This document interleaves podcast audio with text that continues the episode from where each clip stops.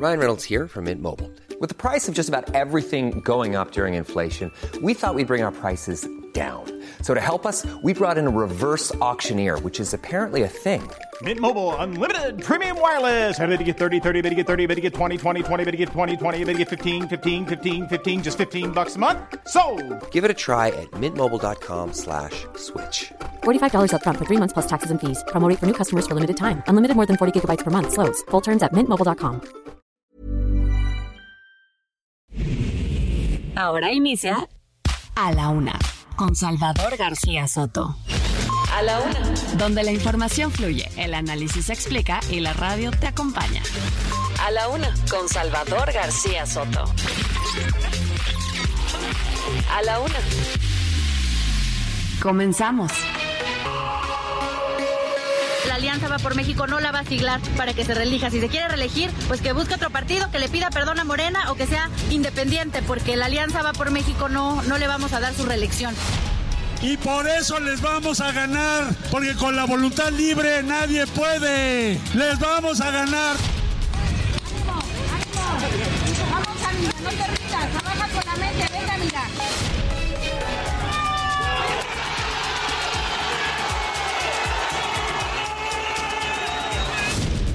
Que no se mocha no trabaja. Tantos para cuidarle a usted, que vengan y nos cuiden a nosotros.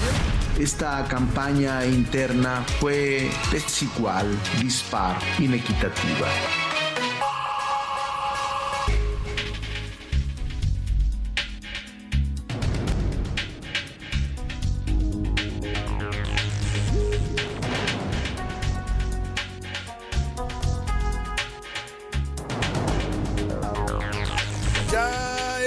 La una de la tarde en punto en el centro de la República y los saludamos con mucho gusto. Estamos iniciando a esta hora del mediodía a la una, este espacio informativo que hacemos para usted todos los días a esta hora del día. Estamos listos aquí en esta en estos micrófonos, en esta cabina para informarle, para acompañarle también y para entretenerle en esta parte de su día. Deseamos que esté teniendo un buen inicio de semana. Hoy es lunes 28 de agosto, día de San Agustín y también Día de los Abuelos. En México se celebra en nuestro país el Día del Abuelo, una fecha en la que se reconoce pues, a estas seres tan especiales que están en nuestra vida, los abuelos, la gente, los adultos mayores, que nos han dado su vida, ¿eh? nos han dado su vida eh, para pues eh, impulsarnos para sacarnos adelante, eh, trabajaron toda su vida para poder mantener y sacar adelante una familia. Hoy es día de reconocerles, de abrazarles, no solo hoy, cualquier día del año. Es oportuno para acercarse a ellos, para platicar con ellos, para preguntarles cómo están, todo lo que a veces dejamos de hacer con los adultos mayores que los vamos relegando, a veces las familias los tienen porque los quieren mucho, pero los relegan ahí como si fueran un mueble olvidado en la casa, nadie platica con ellos, nadie se acerca. Y es este es el momento. Y cuando ya no están, eso sí lloramos y nos lamentamos y nos acordamos de ellos. Es momento de valorar, valorar la experiencia, la sabiduría, el amor que representan los abuelos. Hoy vamos a estarles incluso dedicando la música en México. Hay más de 17, 17 millones de personas en este momento en la tercera edad. Y bueno, pues el papel del abuelo en la familia mexicana es muy importante. Somos una sociedad eh, muy familiar, es parte de nuestra idiosincrasia y el abuelo es una figura importante, es una especie de pilar en torno a la cual se van eh, formando eh, y creciendo las familias. Así es que, pues celebremos a los abuelos. Hoy musicalmente les vamos a dedicar eh, las canciones aquí en A la Una, canciones que hablan de su importancia en nuestras vidas. Y bueno, un lunes nublado, estamos arrancando la semana con nublados, 23 grados centígrados la temperatura. Y bueno, pues eso sí, con mucha información para eh, com, com, acompañarle y comentarle en este, en este inicio de semana. Deseo que el lunes y la semana marchen bien para usted, que todo le salga de acuerdo a lo que usted se ha propuesto para este día y para esta semana, que se cumplan sus objetivos, sus tareas, sus metas, sus pendientes, que vaya usted resolviendo todos esos problemitas que se nos van juntando a veces en el camino. Ánimo, ánimo, que le queda todavía lo que resta de este día y lo que le resta la semana para enfrentar y resolver cualquier situación adversa en su día a día. Vámonos a la información, si le parece, en este lunes 28 de agosto. Felicidades a todos los agustines también. Hoy es día de San Agustín, así es que felicidades a todos los que llevan este nombre. Hay muchos agustines en México. Les mandamos un abrazo afectuoso en este 28 de agosto. Y ahora sí, vámonos directo a la información. A la una, con Salvador García Soto. A ciegas, hoy 24 millones de niños regresaron a las aulas en medio de la polémica por los libros de texto gratuitos y el nuevo plan de estudio, lo que le llaman la nueva escuela mexicana, pues está incompleta porque no hay guías, no hay eh, cuadernos de metas para los maestros, no, no se sabe cómo se va a implementar esto que ya contienen los nuevos libros de texto. Y hay por lo menos ocho estados de la República que hoy no están distribuyendo todavía esos libros porque se han acogido a los amparos que ha otorgado el Poder Judicial Federal, tanto jueces federales como la Suprema Corte, para la distribución de estos libros porque el argumento del Poder Judicial es que no se cumplieron los procedimientos ni las consultas necesarias para elaborar estos libros de texto. Le voy a contar cómo se está viviendo aún así el regreso a clases que para muchos niños es una fecha muy muy importante en sus vidas. Y a la yugular, luego de que la Suprema Corte de Justicia de la Nación permitiera al INAI que sesione con cuatro comisionados solamente, hoy el presidente López Obrador criticó esta decisión y dijo que el INAI, el Instituto de Transparencia, Acceso a la Información y Protección de Datos para los Mexicanos, que garantiza un derecho fundamental que es la transparencia y el acceso a la información pública, dice el presidente que no sirve para nada. Y cierre, este fin de semana terminaron las giras de las corcholatas de Morena rumbo a las elecciones de 2024. También en el Frente Amplio por México concluyeron ya su proselitismo y se preparan para esta semana será de definiciones y también de tensiones tanto en Morena como en el Frente Amplio por México para la decisión de quiénes serán sus candidatos. Empiezan a levantar encuestas, se empieza a mover todo el ambiente. Los morenistas están callados, ya no pueden hablar porque así lo dispusieron sus reglas internas. Toda esta semana están obligados a una especie de veda electoral.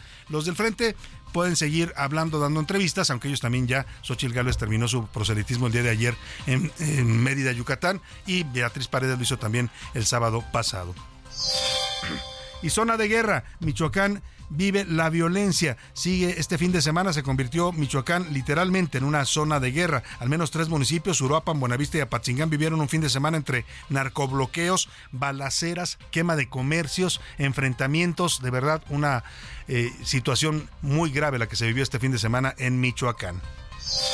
Y carísimo de París, ahí mismo el crimen organizado ha provocado el aumento en casi 300% de los llamados oros verdes de México. Uno es la producción del limón, que está siendo sujeto al cobro de derecho de piso y eso ha incrementado su precio hasta los 60, 70 pesos por kilo en los supermercados. Y el otro es el aguacate, al que también son objeto de extorsión del crimen organizado sus productores. Ambos, ambos denuncian esta situación. Lamentablemente el gobierno no los ha apoyado y se quejan de que la Guardia Nacional, estando ahí cerca en los cuarteles, no hace nada para evitar que lo sigan extorsionando. Y los curuleros de San Lázaro, hoy es día de canción de los curuleros y nos van a cantar sobre el regreso a clases con todo y el nuevo sistema educativo y los polémicos libros de texto. En los deportes, en los cuernos de la luna, el mexicano Isaac del Toro, de 19 años, ganó el Tour del Porvenir, competencia ciclista también conocida como el Tour de Francia Sub-23. Es la primera vez que un mexicano logra ganar una posición de este tipo en el Tour de Francia, nos va a platicar Oscar Mota. Además, el boliviano Héctor Garibay ganó la maratón de la Ciudad de México. Ahora no fueron los keniatas ni los etíopes, se lo llevó un latinoamericano el maratón capitalino. En el entretenimiento, Naya Arriaga nos va a contar sobre si Edwin Cass se separa o no del grupo Firme. Está, corriendo esa versión en los medios del espectáculo. Y también nos contará sobre el inicio de la gira de regreso de RBD, que también se ha convertido ya en todo un fenómeno. Están agotadas las localidades para ver a este grupo juvenil de los años 2000. Bueno, pues ahí está el, el resumen. Si le parece, vámonos directo a la información que usted tiene que saber el día de hoy. Estas son las de cajón. Estas son las de cajón en A la Una. Y vámonos directo a la información de la una de la tarde con ocho minutos en medio de amparos y una fuerte polémica por contenidos ideológicos y errores en los libros de texto gratuitos. Este lunes han regresado a clases más de 24 millones de estudiantes de preescolar, primaria, secundaria y bachillerato. Esto tanto en escuelas públicas como particulares. Aquí en la capital de la República, la Secretaría de Seguridad Ciudadana implementó un dispositivo para garantizar la movilidad y sobre todo la seguridad de los estudiantes. En este operativo hay más de 6.000 efectivos policíacos a bordo de 400 vehículos que están recorriendo las zonas escolares para garantizar pues que no haya ningún problema. Mientras tanto, en otros estados de la República, padres de familia marcharon en contra de la distribución de los libros de texto. Esto ocurrió en Veracruz, en Querétaro, en el Estado de México, en Colima, Durango, Chiapas, León, Guanajuato y Mérida, también allá en Yucatán. Otros estados como Chihuahua y Coahuila de plano no repartieron los ejemplares de los libros de texto oficiales porque cuentan con un amparo que pues establece que este proceso tendrá que ser revisado. Milka Ramírez nos habla sobre este pues eh, polémico y controvertido y difícil. Mire, al final de todo esto lo que importa son los niños, ¿no? Pero lamentablemente, pues los adultos en medio de estos debates y confrontaciones políticas ideológicas, pues lo que menos les preocupan a veces son los niños y su educación. Hoy es el reinicio a clases. Muchas felicidades a niñas, niños, estudiantes. Caminito de la escuela. Este lunes 24.4 millones de estudiantes de nivel básico regresaron a clases en medio de una gran polémica por el plan de estudios y el contenido de los nuevos libros de texto gratuitos. Son ocho los estados donde los gobiernos y autoridades educativas decidieron no distribuir los materiales hasta que se resuelva un amparo interpuesto por la Unión de Padres de Familia. Se trata de Aguascalientes, Chihuahua, Chihuahua, Coahuila, Guanajuato, Jalisco, Nuevo León, Querétaro y Yucatán. Además de que la Suprema Corte de Justicia de la Nación admitió algunas controversias presentadas por los gobiernos de Chihuahua y Coahuila contra los nuevos materiales educativos. Incluso en Chihuahua, el gobierno estatal solicitó una colecta de libros de texto de años pasados. Uno de los principales rechazos es que algunos grupos señalan que los materiales contienen ideología comunista, además que se han detectado varios errores en los libros. Otros más están en desacuerdo con la educación sexual de los contenidos. Para otros, el tema no tuvo importancia. Habla Eduardo Gutiérrez, padre de familia. Creo que hubo mucha polémica, controversia y a pesar de todo eso, como que no caí ahorita como en campanillas. Buenos días, bienvenidas, bienvenidos a la escuela. A pesar de todo, los menores se alistan para regresar a clases y conocer a sus nuevos maestros. Habla la mamá de Mía, una estudiante de primaria. Estaba un poco como nerviosa porque ya iba a conocer su nueva maestra, pero que estuviera tranquila, que todo iba a estar bien. Le enseñé todo lo que tenía que entregar para el día de hoy. Así el inicio de este ciclo escolar, con más polémicas que certezas. Para A la Una con Salvador García Soto, Milka Ramírez. Bueno, pues ahí están ya los niños en las aulas, en los salones de clases, eh, pues viviendo la experiencia. Muchos de ellos comienzan un nuevo ciclo escolar. Bueno, todos comienzan un nuevo ciclo escolar, pero me refiero a que algunos comienzan una nueva etapa escolar en sus vidas. Algunos entraron a la primaria por primera vez, otros a la secundaria, y es para ellos, eh, para los niños es, pues haga de cuenta que les cambia el mundo, les cambia la vida. Por eso es importante acompañarlos. Y bueno, pues yo le decía, estas debates y estas polémicas, pues sí, tengámosla, pero no afectemos en la medida de lo posible la educación de los pequeñitos. Y hay un indicador clarísimo de que ya regresaron a clases los niños, por lo menos aquí en la Ciudad de México, y se llama tráfico, tráfico intenso. Hoy por la mañana fue un tráfico de verdad complicado en la ciudad.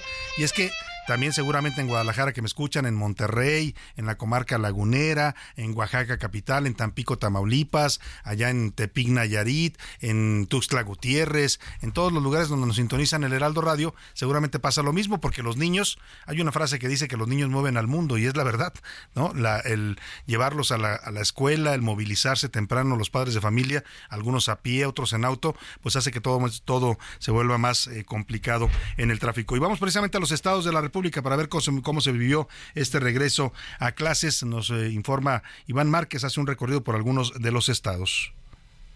Salvador, buenas tardes. En Durango, 400.000 estudiantes regresaron a clases de manera coordinada. Desde temprano se veían las calles repletas de pequeños acompañados de familiares.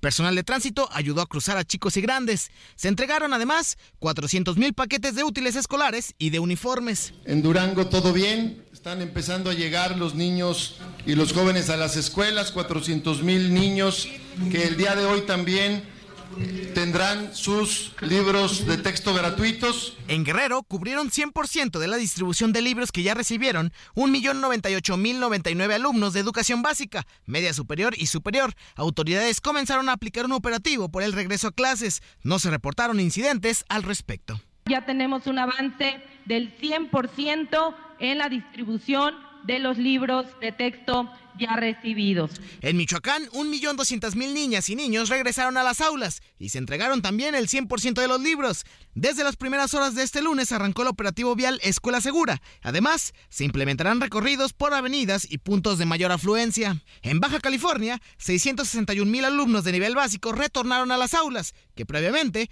fueron supervisadas por autoridades escolares. Entre los municipios que tienen más estudiantes son Mexicali, Ensenada y San Quintín. Es la información. Muchas gracias a Iván Márquez sobre este tema ya del regreso a clases y el nuevo ciclo escolar y bueno, pues también toda la controversia que hay en torno a la repartición de los libros de texto gratuitos. La secretaria de, perdóname, la secretaria de Educación Pública Leticia Ramírez informó hoy en la conferencia de prensa matutina en Palacio Nacional que han sido repartidos ya 95.6 millones de libros de texto en escuelas de 26 estados. Faltan los otros eh, ocho que le decía que todavía no han permitido esta distribución. Más de 24 millones de niñas, niños y adolescentes estarán en las escuelas, en las aulas. Tenemos otros estados en donde aún no se han repartido, como es Aguascalientes, Guanajuato, Querétaro y Yucatán. Esperamos que esto avance. Embargo, la decisión sobre la utilización de los libros de texto gratuito tendrá que recaer en madres, padres de familia, maestras y maestros. Bueno, pues sí, tiene que recaer en ellos. Eh, eh, eh, los gobernadores que han tomado esta decisión lo hacen también porque en sus estados hay padres de familia que se han expresado de esta manera, que son parte del amparo que otorgó un juez federal a la Unión Nacional de Padres de Familia. Pero bueno, el presidente López Obrador dice que están haciendo esfuerzos políticos para, para que algunos estados permitan la distribución y que van a tener una reunión hoy con el Estado de México, autoridades de la Secretaría de Educación Pública, con el gobernador Alfredo del Mazo, para alcanzar un acuerdo y poder distribuir los nuevos libros de texto gratuitos.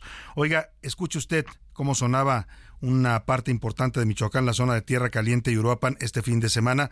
Parecía, parecía o era en, las, en los hechos una zona de guerra.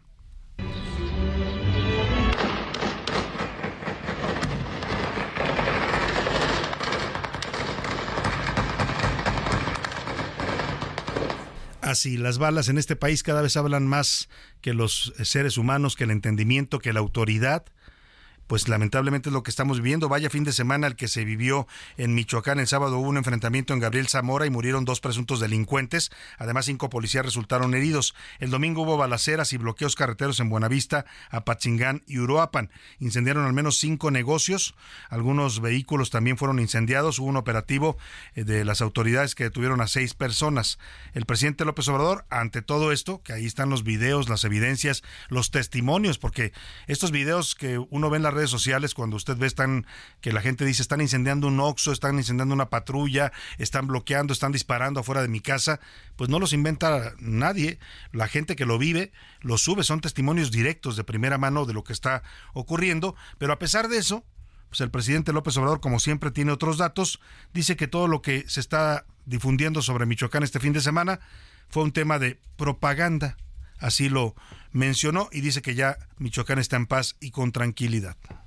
Fue un acto, pues también, más que nada publicitario, propagandístico, tomas, quemas de vehículos, dos eh, incendios en Oxos, ya básicamente, afortunadamente nada de violencia en cuanto a pérdidas de vidas humanas.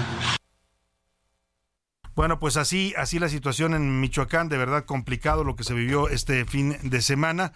Eh, mire, todo tiene que ver con, con lo que llaman eh, pues el derecho de piso. Lamentablemente en México esto es algo que la autoridad ya no puede controlar, no lo controla, pues no lo combate tampoco. O sea, dicen que lo combaten, pero en la realidad los mexicanos están sufriendo esta especie de impuesto obligatorio que cobra el narcotráfico. Se lo cobran lo mismo a un vendedor callejero que a un dueño de un, una tiendita de abarrotes, que a un dueño de una empresa, que a un dueño de un comercio grande o a los productores. En este caso, los productores de limón y de aguacate, dos de los eh, tesoros que produce el estado de Michoacán. Tesoros, le digo, porque son exportados a por supuesto al resto de la República, pero también a varios países, pues están siendo objeto de cobro de derecho de piso. Es el caso de los limoneros, los productores de limón en Michoacán. Después de Veracruz, Michoacán es el segundo productor de limón a nivel nacional y uno de los más importantes a nivel internacional y los productores se levantaron otra vez para gritar basta, estamos hartos de que nos extorsionen, de que nos cobren derecho de piso y lamentablemente esto lo estamos pagando nosotros los los los eh, pues el, público porque sabe que el limón se está disparando los precios derivado de esta situación. Iván Márquez nos platica del llamado oro verde de Michoacán que está siendo objeto de extorsión por parte del crimen organizado. Grupos delictivos se disputan Tierra Caliente, Michoacán, con la finalidad de controlar la extorsión a productores de los oros verdes, el aguacate y limón. Pero esto ha impactado en los bolsillos de los mexicanos. Y es que dichos productos se encarecieron en todo el país. Tan solo el limón se vende hasta en 60 pesos, cuando antes costaba 20 pesos. En el caso del aguacate pasó de 35 hasta 90 pesos. En A la Una salimos a mercados y calles a preguntarle a la gente sobre la situación. Y esto fue lo que nos dijeron. Pues sí he notado como que varios productos de la canasta básica han aumentado, pero principalmente el aguacate y el limón son dos productos que consumía normalmente. Sí, noté su incremento, pero pues aún así lo termino comprando. ¿Por qué? Porque es algo que necesito. Obvio no compro la misma cantidad que cuando está en precio. Creo que el aguacate y el limón han subido mucho de precio. La verdad es que he dejado de consumirlos un poco. Compro por alguna necesidad dos, tres limones. ¿En cuánto el limón, eh? A 60. ¿60? Sí, está subiendo bastante. El aguacate, ¿pero por qué, eh? Pues ya sabe, ya ni se sabe. Todo parte de la ruptura de Cárteles Unidos y tras la alianza de los Viagras con el cártel Jalisco Nueva Generación, lo que provocó un alza en el cobro de piso. Por ejemplo, por cada kilo de limón se les cobra de 2 a 3 pesos. Cabe señalar que Michoacán es el estado con mayor producción de estos productos, 500 mil toneladas de limón por año y 1.8 millones de toneladas de aguacate. Sin embargo, la extorsión se ha apoderado de los llamados oros verdes. Hoy la disputa entre esos cárteles por cobrar la cuota a los 100 empaques que hay de limón solo en la ciudad nos tiene paralizados a todos. Para la una con Salvador García Soto, Iván Márquez. ¿Y sabe qué es lo más grave de todo esto que ocurre ante la mirada, pues no sé cómo llamarla, no sé si cómplice, indolente, eh, negligente de las autoridades? Porque los limoneros han denunciado que la Guardia Nacional, que tiene cuarteles ahí en esa zona, en donde ocurre todos estos enfrentamientos, estas extorsiones, no los ayuda a pesar de que van y se quejan y piden ayuda, la Guardia Nacional no actúa, no va contra los criminales. Y eso es parte de lo que se cuestiona de esta estrategia de abrazos no balazos. ¿De qué sirve que tengamos más de 110 mil guardias nacionales que se andan moviendo por todo el país si no actúan? si no combaten al crimen porque así se los piden desde la estrategia de seguridad de Palacio Nacional. La queja también tiene que ver con lo que están amenazando ahora los, eh, transportistas, la Asociación Mexicana de Transportistas de Carga, están amenazando con un paro nacional el día de mañana, ¿eh? porque dicen que no hay seguridad, que la Guardia Nacional no le está dando seguridad en las carreteras. Vaya temática esta sin duda alguna delicada, eh, pues en este, en todo este contexto, pues está la, la poca respuesta de la autoridad a estos problemas. Vámonos al tema del INAI. El presidente López Obrador hoy pues no le gustó que la Corte le diera la posibilidad al INAI de volver a sesionar, aunque sea con cuatro integrantes, esto ante la negligencia del Senado, que no ha querido nombrar a tres comisionados que están pendientes. Dijo el presidente que el INAI no sirve para nada, así lo comentó. No ayuda en nada, es lamentable, pues deberían ellos de hacer algo, reducirse los sueldos cuando menos. Debe dar pena, ¿no? Estar cobrando sin hacer nada, sin contribuir al desarrollo del país. Bueno, pues ahí está esto que está eh, eh, la posición del presidente sobre el INAI. Ya sabemos que al presidente no le gusta la transparencia, no le gusta que los ciudadanos andemos preguntando o hurgando en cómo se maneja el dinero público de este país. Oiga, y hablando de dinero, o desde hace unos minutos comenzó una reunión en la Suprema Corte de Justicia de la Nación. La presidenta Norma Piña emitió un mensaje sobre el presupuesto que necesita el Poder Judicial para poder operar en el 2024. Ha solicitado un aumento del 4% con respecto a lo que se le aprobó este año de 2023, que fue de 77 mil millones de pesos. Dice la ministra presidenta, y esta reunión es importante porque no solo están los ministros de la Corte, está el Consejo de la Judicatura, hay jueces y magistrados, están diciendo pues que eh, pretender debilitar al Poder Judicial con una política de austeridad solamente puede llevar a que se rompa el Estado de Derecho en México. De por sí tenemos un Estado de Derecho endeble y luego pues queremos debilitar a la Corte y al Poder Judicial. Escuche cómo lo dijo. El Poder Judicial Federal solicita un incremento real del 4% respecto del presupuesto aprobado para el 2023. Los recursos solicitados se traducen aproximadamente en el equivalente al 0.26% de Producto Interno Bruto de nuestro país. Pues ahí está lo que está eh, exponiendo la Corte. Vamos a estar eh, escuchando el mensaje que está transcurriendo en estos momentos. Un hecho sin duda importante porque la Corte dice nos están tratando de debilitar recortándonos el presupuesto. Vámonos a la pausa. Al regreso le platico de los cierres de las corcholatas que ya terminaron sus campañas, que no son campañas. También los aspirantes del frente le cuento al regreso. Por lo pronto vámonos con la primera canción para los abuelos. Este es el dueto argentino Pimpinela y se llama Lo mejor que la vida me dio. Y me permites creer Siempre conté contigo, recuérdalo. Y aunque haya crecido, nada cambió. En un momento regresamos. Ya estamos de vuelta en A la Una con Salvador García Soto. Tu compañía diaria al mediodía. La rima de Valdés. ¿O de Valdés la rima? Terminó ya la vagancia y la holgazanería. Creí que no terminaría la vacación, pero qué ansia. Hay que ponerle distancia a los papás y a los chicos. Si eres pobre o si eres rico, a la escuela ya regresas y a los dioses tú le rezas para no llegar hecho añicos que se vayan a la escuela, ya estaban hartos los padres y las respectivas madres que ya mostraban secuelas, que hasta dolores de muelas les daban ya los chamacos. La conclusión que yo saco es que se cansa la gente, es demasiado exigente ser papás, yo sí le saco. Que le toque a los maestros, es su turno de lidiar, que se pongan a educar a los chamaquitos nuestros, que se echen un Padre Nuestro y a darle que es mole de olla, que les metan en la cholla conocimientos valiosos, que no estén de perezosos flotando como una boya. Ya no lloran los papás, se van a poner felices, ahora van a ser las mises las que van a sufrir más. Ni modo, profe, pues vas, te encargo a mis bendiciones, porque para educaciones ya tuvieron mucho en casa, mi paciencia ya es escasa, Ahora son mis vacaciones. Hola, buenas tardes. Un saludo a mi espacio preferido y comparto con ustedes. El ser abuela es un sentimiento enorme, enorme y lleno de muchísima ternura y de mucho consentimiento para mi muñequito. Gracias. Mi nombre es Margarita Ibarra. Me siento muy contenta por ser abuela de cinco nietos y dos bisnietas que me quieren y me consienten. Ser abuela es diferente a ser mamá. Feliz día de todos los abuelos. Buenas tardes, soy Blanca Aldrete. Dicen que los abuelos son un ejemplo de sabiduría, vida y experiencia adquirida a través de los años. Un reflejo de unión familiar, los que consienten y disfrutan a sus nietos. Para mí es el reflejo del éxito de mi vida al escucharlos decirme abuela.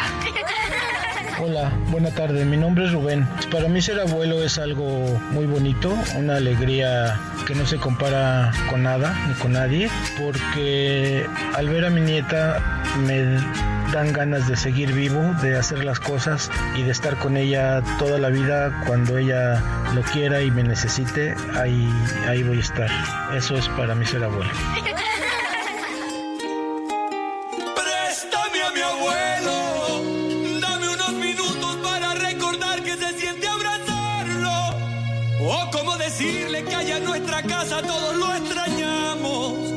Hace falta su risa y hasta sus regaños. Préstame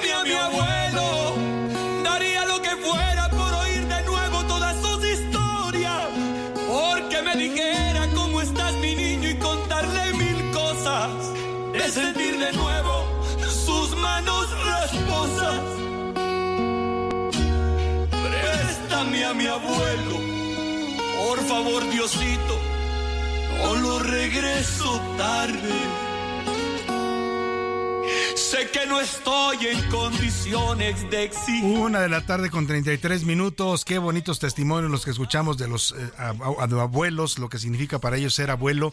De verdad es una, pues una experiencia de vida, es una etapa de la vida que se disfruta porque lo decían ellos bien, pues es el resultado de todo un trabajo, de toda una vida, de un esfuerzo por llevar adelante y sacar adelante una familia que no es fácil en estos tiempos, cada vez son tiempos más difíciles para los padres de familia, así es que hay que valorar a los abuelos y de eso va esta canción que está usted escuchando, es una canción de el mexicano Alan Lover, una canción reciente de 2022, cantante de música regional mexicana, se llama Préstame mi abuelo y habla justo de este sentimiento que muchos sentimos cuando recordamos a nuestros abuelos. Yo me acordaba, escuchando la letra de esta canción, de cuando veía a mi abuelo y platicaba con él y me daba consejos y todo lo que un abuelo le hace a uno, el cariño con el que lo reciben, los abrazos, cuando... No sé si usted se acuerde de niño, yo tengo muy clara la imagen de llegar un domingo en la mañana a la casa de mis abuelos, ¿no? Lo que significaba eh, desayunar delicioso, porque mi abuela hace un, una carne con chile eh, deliciosa, ¿no? y pues el cariño con el que siempre lo reciben los abuelos. De eso habla esta canción, por eso hay que valorarlos en vida, hay que disfrutarlos, hay que apapacharlos, hay que chupar su experiencia literalmente, porque ellos traen toda una experiencia de vida para después no cantar como hace Alan Lover, tristemente, pues querer verlos cuando ya partieron a otra dimensión. Préstame a mi abuelo,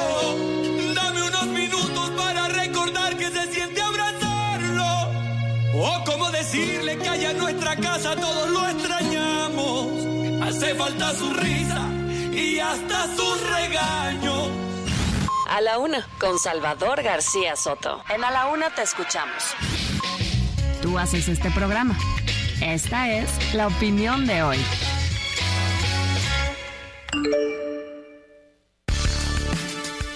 Bueno, pues ahí está, vámonos a las preguntas del día. Un dato que es revelador sobre este tema de por qué debemos pues mejorar nuestro cuidado y atención sobre los adultos mayores. En México el 16% de los adultos mayores sufre rasgos de abandono y maltrato.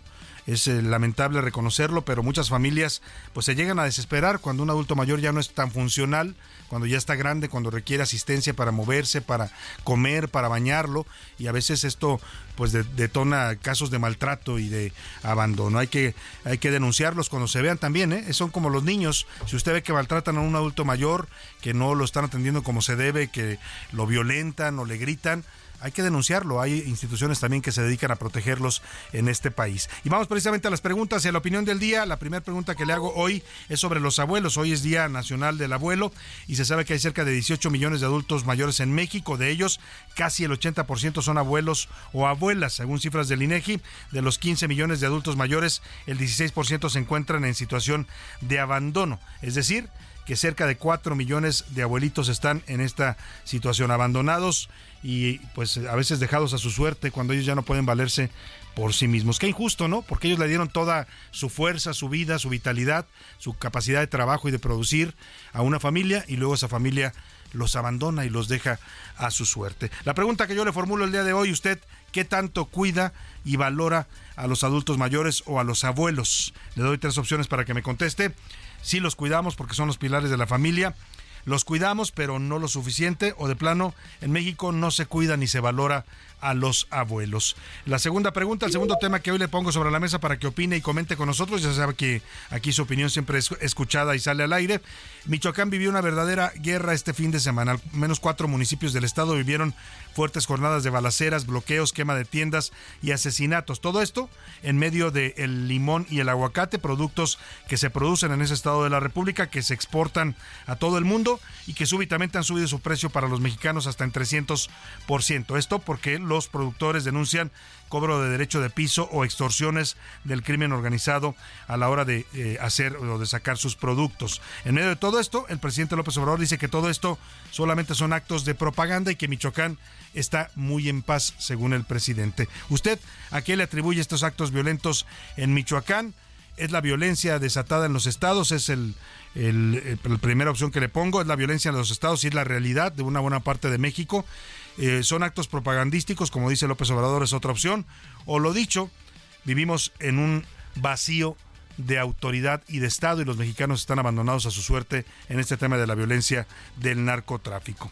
Ahí están las preguntas para que usted nos eh, mande sus mensajes y opiniones 5518 41 51 99. Ya sabe que nos puede contactar por mensajes de texto o de voz, eso lo decide usted. Aquí lo que yo le garantizo y le garantizamos todo este equipo es que su opinión siempre será escuchada y siempre también saldrá al aire. Y ahora sí, vámonos a más información. A la una. Con Salvador García Soto. Oiga, pues las campañas, que no son campañas, porque ellos decían que no eran campañas, de los candidatos que no son candidatos, porque ellos decían que tampoco eran candidatos. El caso es que todos los aspirantes presidenciales que se están moviendo, tanto en Morena, las llamadas corcholatas presidenciales, como en la oposición, en el llamado Frente Amplio Opositor, ya concluyeron su fase de proselitismo. Anduvieron recorriendo todo el país, muchos de ellos le dieron hasta dos vueltas, otros alcanzaron a, abarcar los 32 estados y la Ciudad de México, y este fin de semana tuvieron actos de cierre de campaña. ¿Por qué no? Hay que, hay que pegarle al acarreo, hay que mostrar el músculo llenaron eh, plazas importantes aquí en la Ciudad de México, en otros estados de la República. Eh, pues eh, todo esto en medio de una semana, en el caso de Morena, de veda electoral. A partir de, de hoy, los, los aspirantes morenistas a la presidencia o a la coordinación, le llaman ellos de la 4T, cualquier cosa que eso signifique, pues no pueden hablar, ya no pueden dar entrevistas, no pueden hacer declaraciones, no pueden tener actos proselitistas hasta que se termine de levantar la encuesta. Se empezó a levantar hoy.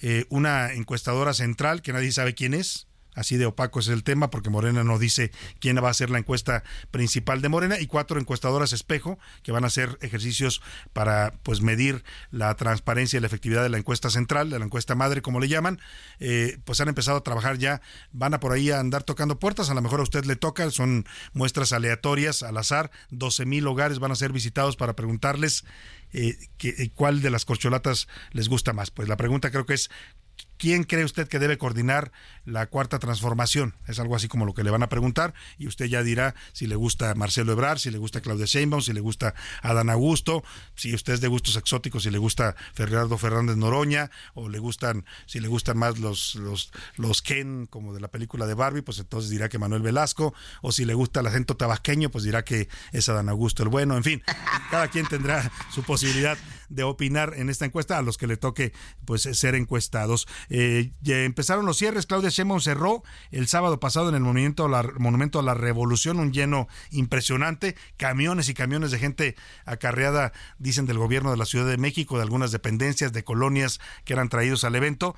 Pues lo que vimos en toda la precampaña, ¿no? Eso es, una práctica ya común en viene de la era perista, es herencia perista, pero la practican ahora todos y Moreno la está llevando a niveles de paroxismo, ¿eh? o sea, lo están perfeccionando. El acarreo hoy es una cosa espectacular, ¿no? No acuérdese usted cuando le llenaron al presidente todo el paseo de la reforma y el Zócalo, trayendo gente de toda la República. Bueno, pues así estuvieron más o menos los cierres de campaña. Claudia Sheinbaum estuvo ahí el eh, sábado en el Monumento a la Revolución, se despidió, cerró su campaña aquí en la Ciudad de México y luego el domingo fue a hacer otro cierre. ¿No? ¿Por qué no? Podemos cerrar dos veces. Fue a Jalapa, Veracruz, en un eh, deportivo, en el velódromo de Jalapa, Veracruz. Ahí tuvo otro evento donde también, pues dijo que es tiempo de las mujeres, que hay que seguir con la cuarta transformación. Básicamente lo que Claudia Sheinbaum repetía todos los días en los mismos discursos, un discurso bastante limitado y repetitivo el de la jefa de gobierno. Marcelo Ebrard, por su parte, finalizó ayer también sus eventos. Este se fue a lo grande. Marcelo Ebrard de cuenta que era un rockstar. Llenó la arena Ciudad de México 22 mil almas ahí gritando Marcelo, Marcelo, presidente. Y Marcelo pues, salió espectacular ahí con su esposa, ¿no? En medio de las luces hubo música, por ahí estuvo la Sonora Dinamita. Y Marcelo dijo que pues espera que haya una encuesta limpia, una encuesta en la que haya certeza y que él va a, pues a estar muy pendiente de los resultados. Y eso sí, presumió, ahí como para la que, la que le quede el saco, dijo, aquí hay personas libres y no acarreados.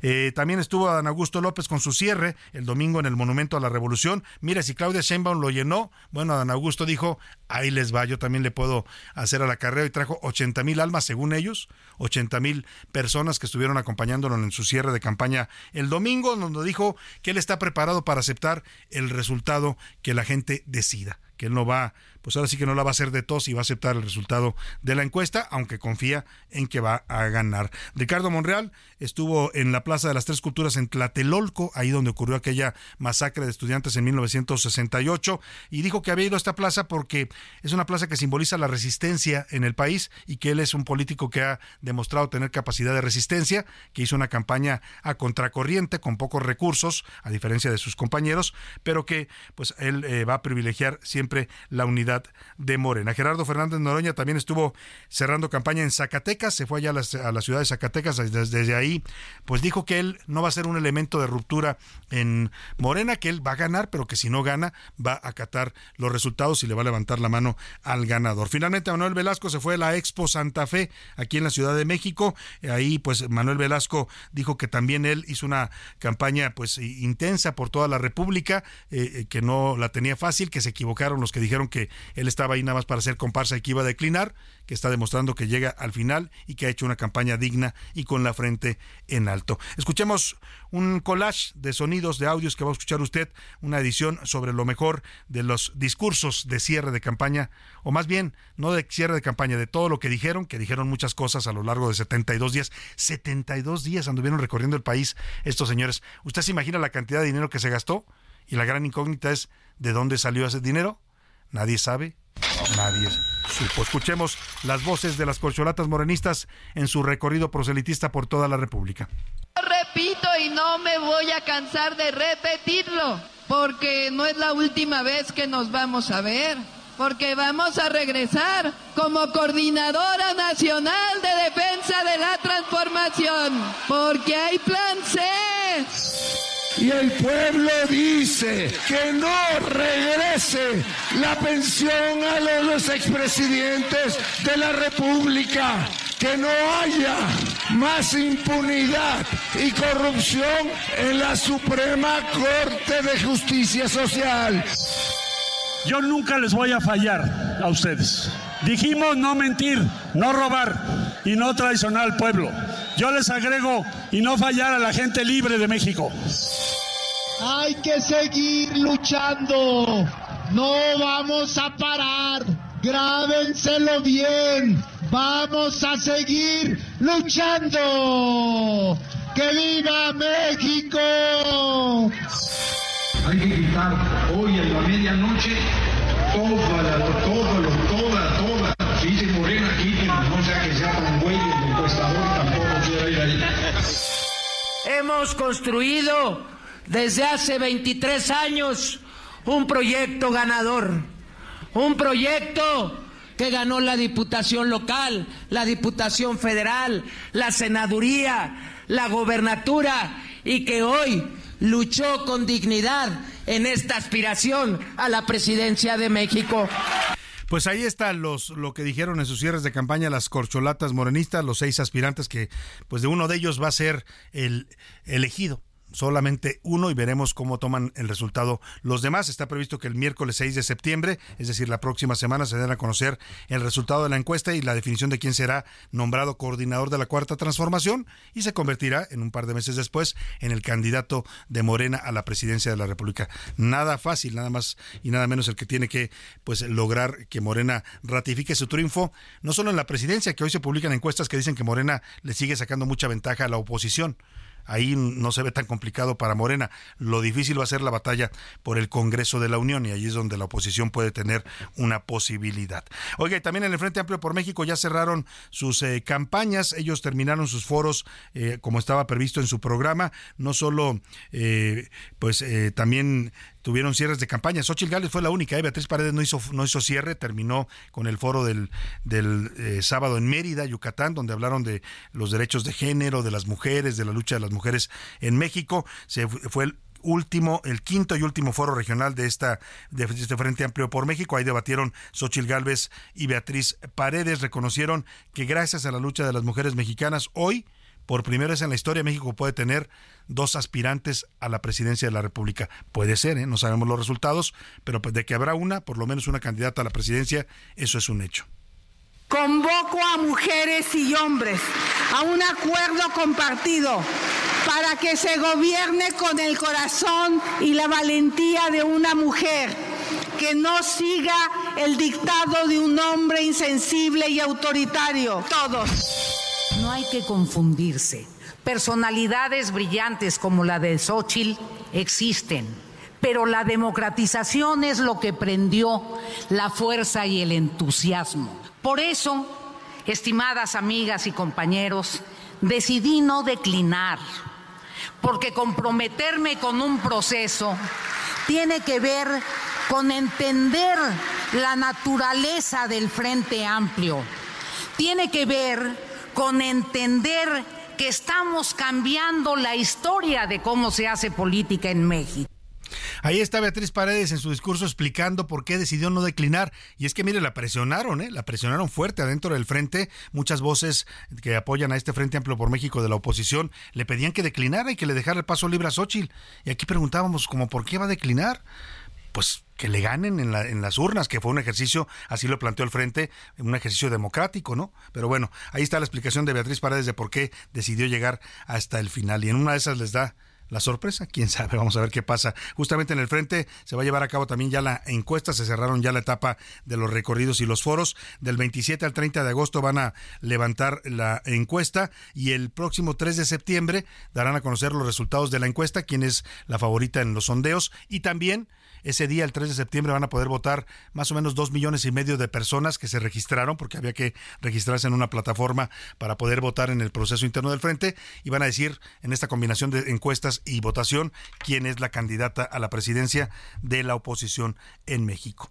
Oiga, pero vamos a otro tema. Eh, comenzamos este programa hablando del regreso a clases, y bueno, pues es un regreso a clases bastante atípico. No recuerdo yo en la historia reciente del país que se haya producido algo como esto, donde hay estados que no están arrancando con los libros de texto, donde no hay un nuevo modelo educativo que está implementando la SEP, pero no hay, no existen las guías, los programas eh, para aterrizarlo. Vamos a hablar de esto con los expertos y saludo con mucho gusto en la línea telefónica al doctor Eduardo Bakov. Él es miembro del Sistema Nacional de Investigadores, expresidente del Instituto Nacional para la Evaluación de la Educación y también presidente del Consejo Directivo de Métrica Educativa. Qué gusto saludarlo, doctor. Muy buenas tardes. Salvador, muy buenas tardes, un gusto. Pues, eh, ¿cómo, ¿cómo entendemos esto que está pasando con el regreso a clases? Decía yo, no sé si usted recuerde, doctor, que es experto en este tema, ¿algo como esto en un regreso a clases había pasado?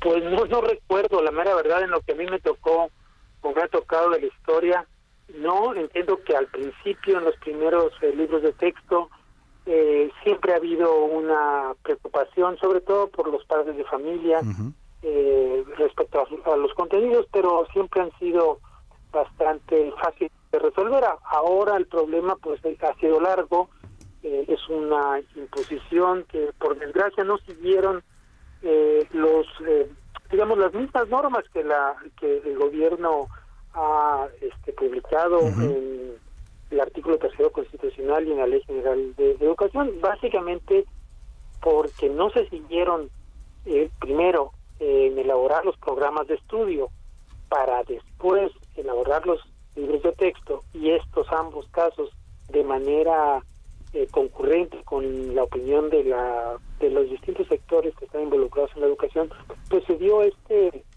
digamos desaguijado este problema que ha sido muy fuerte y que ahora los niños van a empezar algunos con estos libros de texto y otros no Claro, ahora eh, habla la CEP en estos libros de texto de la nueva escuela mexicana que entendemos como un nuevo modelo educativo que la verdad hasta donde se ve no está mal que los niños trabajen por proyectos, que haya una nueva dinámica con las materias, eso se ve bien. El problema aquí es lo que dice usted, no se respetó la ley a la hora de elaborar estos estos libros y, y tampoco hay los programas de texto. ¿Cómo van a ser los maestros, doctor, para aterrizar esto en el día a día en la educación?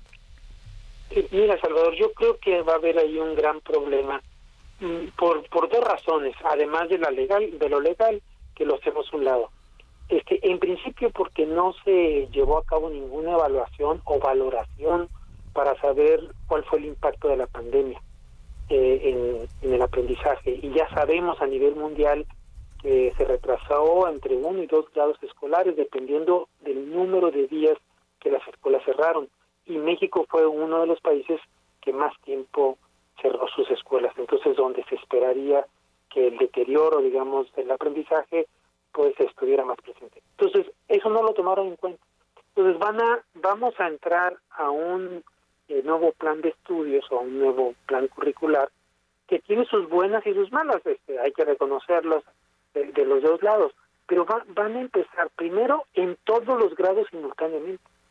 No es el, usualmente no es el caso, siempre empieza con el primer grado escolar de cada nivel y se le deja a los demás estudiantes que terminen el, el plan de estudios con el cual comenzar. Este desaguijado pues es una imposición nunca antes vista, me parece una ocurrencia y meter este, con digamos con calzador eh, la nueva escuela mexicana pero van a entrar entonces con algunos libros de texto que ya se vieron que tienen muchos problemas pero con un eh, deterioro en el aprendizaje que se desconoce porque el gobierno no quiso hacer una evaluación entonces qué va a hacer el profesor pues va a hacer lo que siempre ha hecho lo que él puede con los materiales que puede y en las condiciones que puede. esto es lo que lo que se me va a ocurrir. Y el problema que yo le veo, Salvador, es que al final va a haber, va a crecer la brecha de inequidad en los aprendizajes en México. Ese es un grave problema porque si de por sí ya tenemos esta brecha que es bastante amplia, uno compara a veces las escuelas públicas con las privadas y esto pues lamentablemente se va a ahondar para los niños que están en el sistema público de educación. Vamos a estar siguiendo de cerca el fenómeno, doctor, y si usted nos lo permite seguiremos consultando su informada opinión. Claro que sí, Salvador, te agradezco. Le agradezco. Un abrazo al doctor Eduardo Bakov, miembro del Sistema Nacional de Investigadores, también expresidente del Instituto Nacional para Evaluar la Política Educativa y presidente del Consejo Directivo de Métrica Educativa. Vámonos a la pausa con música para los abuelos. Esto se llama Balada para mi abuela. Y usted va a reconocer la voz. Es el sol, pero un sol que todavía era un solecito de 1982. Ella es como una canción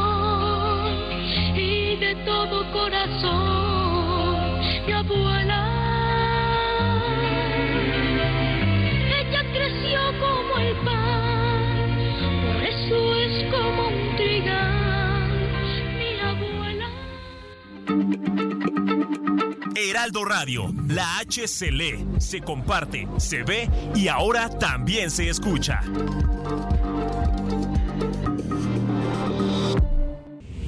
Ya inicia la segunda hora de A la Una con Salvador García Soto. A la Una, donde la información fluye, el análisis se explica y la radio te acompaña. A la Una con Salvador García Soto. A la Una Comenzamos. Apúrenle, parcero, allá traiga pan para que nos comamos estas sardinas.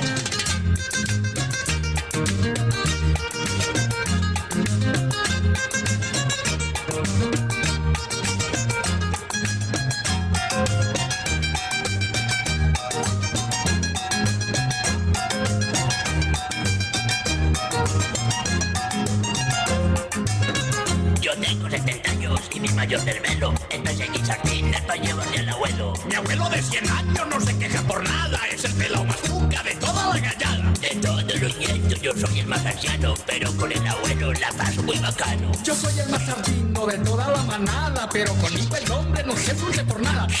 Mi abuelo. Mi abuelo. Mi abuelo.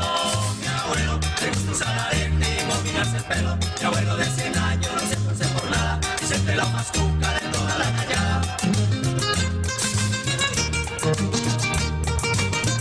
Ya son las 2 de la tarde en punto en el centro de la República. Qué gusto saludarlo. A esta hora del mediodía estamos iniciando ya la segunda hora de la una y también nos enfilamos a la tarde de este lunes 28 de agosto, Día Nacional del Abuelo, Día de San Agustín y estamos regresando justo de la pausa con esta canción que se llama Mi Abuelo. La canta el manicomio de Vargasville. Esta divertida cumbia colombiana habla con humor de un anciano de 70 años que tiene un abuelo de 100 años, que pero todavía tiene mucha vitalidad. En México tenemos muchos adultos mayores que ya tocan el siglo de vida ¿eh? y algunos de ellos en perfecto estado de salud. También la tendencia ahora es que cada vez haya abuelos más jóvenes. A veces encuentra usted abuelos de 50 años, de 40 y tantos. Y bueno, también el perfil de los abuelos ha cambiado en México. Ya no son el clásico viejito o abuelito o adulto mayor, que así estamos acostumbrados en alguna generación. Ya nuestro abuelo lo veíamos como un anciano. Hoy los abuelos todavía son, muchos de ellos a los 60 años, bastante vitales ¿eh? y bastante juveniles, todavía frescos, porque bueno, claro, le- también ha cambiado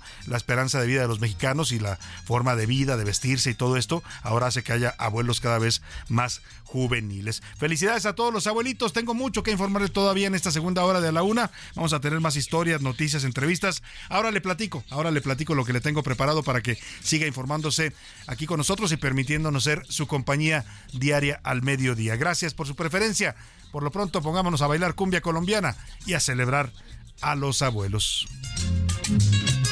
El abuelo enamora a varias de un totazo. A Vicky y a Yormar y las tienen en embarazo. Mañana, viejo brother, salimos en patines y luego nos parlamos para que vamos al cine. Yo me quedo. A la una, con Salvador García Soto. Dos de la tarde, tres minutos, y le tengo información importante en esta segunda hora de la una. Vamos a hablar precisamente de los abuelos en México. Le vamos a contar sobre el trato que se reciben los adultos mayores en México. También platicamos con la geriatra Jimena del Prado, que nos da tips de cómo debe cuidarse también usted, si ya es adulto mayor, si ya es abuelo. La geriatra Jimena de, de- del Prado, que luego se la voy a recomendar porque es una extraordinaria geriatra para la gente que necesite un médico especializado ya en la etapa madura de la vida. Bueno, pues nos va a dar consejos para cuidar, cuidarse, si usted es abuelo, y también para que usted, si tiene un abuelo, sepa cómo cuidarlo y cómo tratarlo. Le voy a contar también de Idalia, la tormenta tropical que ya está afectando la península de Yucatán con fuertes vientos y alto oleaje, amenaza con golpear el territorio mexicano en las próximas horas. Vamos a hablar también de las declaraciones del cardenal de la arquidiócesis de Guadalajara, el cardenal de Guadalajara, Francisco Robles, ayer en, presidió una misa allá en la catedral eh, metropolitana, en la catedral de Guadalajara, y hizo un discurso, una homilía pues fuerte sobre el tema de los desaparecidos. Dijo que los desaparecidos en México no son una cifra, no son una estadística, son eh, vidas humanas que eh, pues no se sabe si se perdieron, pero que están causando dolor a muchas familias en México. Voy a tenerle todo el reporte de estos temas. Por lo pronto, vámonos directo a esto que nos preparó Ricardo Romero sobre el Día del Abuelo en México. ¿Cuál es el panorama para los adultos mayores? ¿Cómo viven los abuelos en México? ¿Cómo son tratados por su familia? Eh, según el INEGI, hay cerca de 18 millones de adultos mayores en este momento en el país y desde 1998 se instituyó esta fiesta eh, nacional del Día del Anciano o Día de los Abuelos. Eh, después se le llama ahora el Día Nacional del Adulto Mayor. Ya sabe que ha ido cambiando, ¿no? Primero les decíamos abuelitos, luego ancianitos, luego después no. Lo correcto es decirles, a- un tiempo decían adultos en plenitud. Hoy lo oficial y lo reconocido eh, y lo correcto es decirles adultos mayores. Ricardo Romero nos cuenta. Aunque algunos son estrictos y otros más flexibles, para las familias mexicanas los abuelos representan una figura importante. Y es que a menudo son ellos quienes ayudan a los padres en el cuidado y la crianza de los nietos, pero también quienes regañan a los padres y consienten a los más pequeños del hogar. En 1982 se determinó conmemorar a nivel internacional el mes de agosto como el de la vejez. En el caso de México, se decretó el día 28 del mismo mes como el Día del Abuelo. Y hacia 1998 se instituyó en todo el país la conmemoración del Día Nacional del Adulto Mayor, también en esta fecha. De acuerdo con el INEGI, para el segundo trimestre de 2022 se estimó que en el país residían cerca de 18 millones de personas de 60 años y más, lo que representa un 14% de la población mexicana. En la Una salimos a preguntar a las personas qué es ser abuelos. Esto es lo que nos contestaron. Habla Olga Romero. Ser abuela es una oportunidad que nos da la vida. Ser abuela es amar, cuidar, dar un consejo, dar amor, dar esperanza a los nietos. Habla Marta Yáñez. Es amar sin condiciones. Es lo más hermoso, puro, no tiene dimensión. Habla la señora Rosa María Cid. Ser abuela es vivir lo que no se vivió con los hijos por trabajar. Es un regalo de Dios que nos da otra oportunidad. Al igual que los niños, las personas mayores o de la tercera edad requieren de ciertos cuidados. Estas son algunas recomendaciones de la doctora Jimena del Prado, geriatra especialista en dolor, para que mantengamos una buena calidad de vida de nuestras personas de 60 años y más.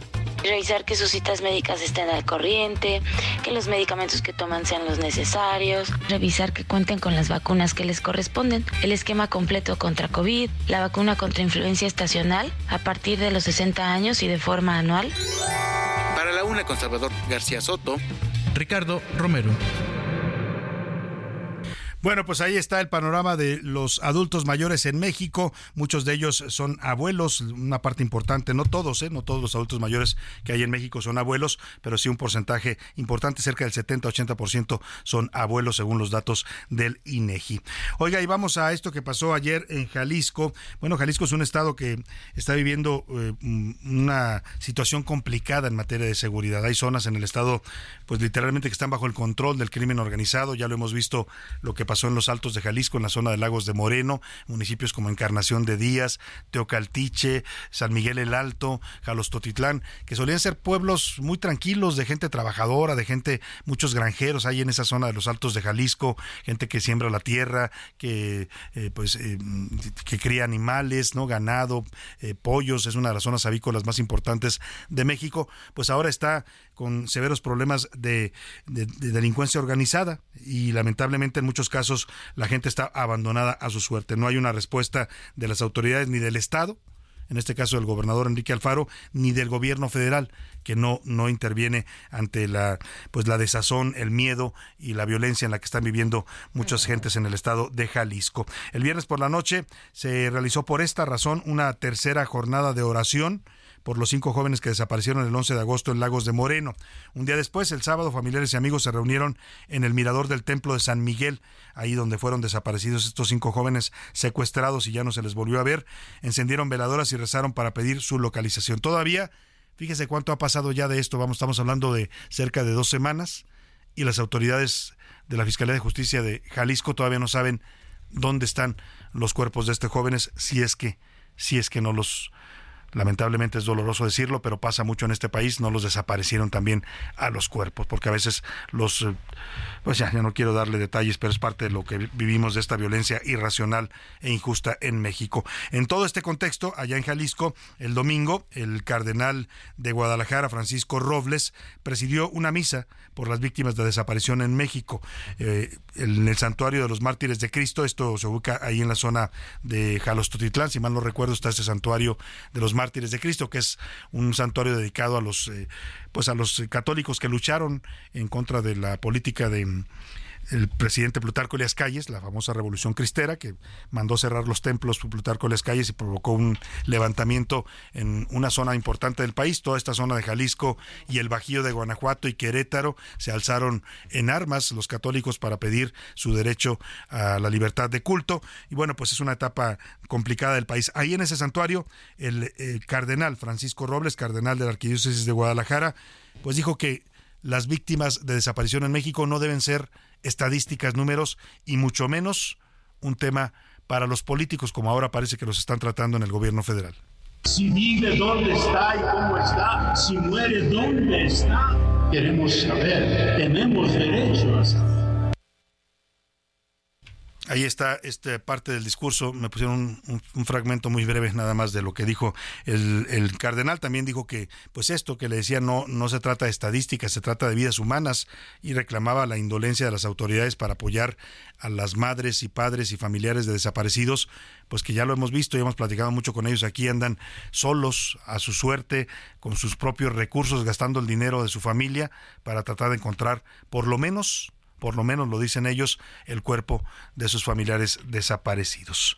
Oiga, vamos a otro tema. El clima eh, allá en la península de Yucatán se está poniendo intenso y es que el ciclón tropical Idalia está generando lluvias en toda la península. También genera intensas ráfagas de viento y alto oleaje, tanto en Quintana Roo como en Yucatán. Vamos precisamente hasta Quintana Roo con nuestra corresponsal Fernanda Duque. Te saludo, Fernanda. ¿Cómo les está yendo con Idalia? Buenas tardes. Hola Salvador, te comento que aunque la tormenta tropical Idalia se encuentra en fase de alejamiento e incluso se han emitido algunas alertas en este sentido, el estado de Quintana Roo ha pedido a la población mantenerse informada al respecto de este desarrollo debido a que se encuentra a 165 kilómetros al este noroeste de Cozumel y a 165 kilómetros al este sureste de Cancún, por lo que la alerta de lluvias fuertes se encuentra activa para todo el norte del estado, donde se encuentran los principales destinos turísticos. Y donde se han generado este fin de semana lluvias muy fuertes y un oleaje de 2 a 4 metros de altura, por lo que se ha pedido a la población nuevamente mantenerse informada, mantener las calles limpias de basura y despejadas para evitar cualquier tipo de encharcamientos.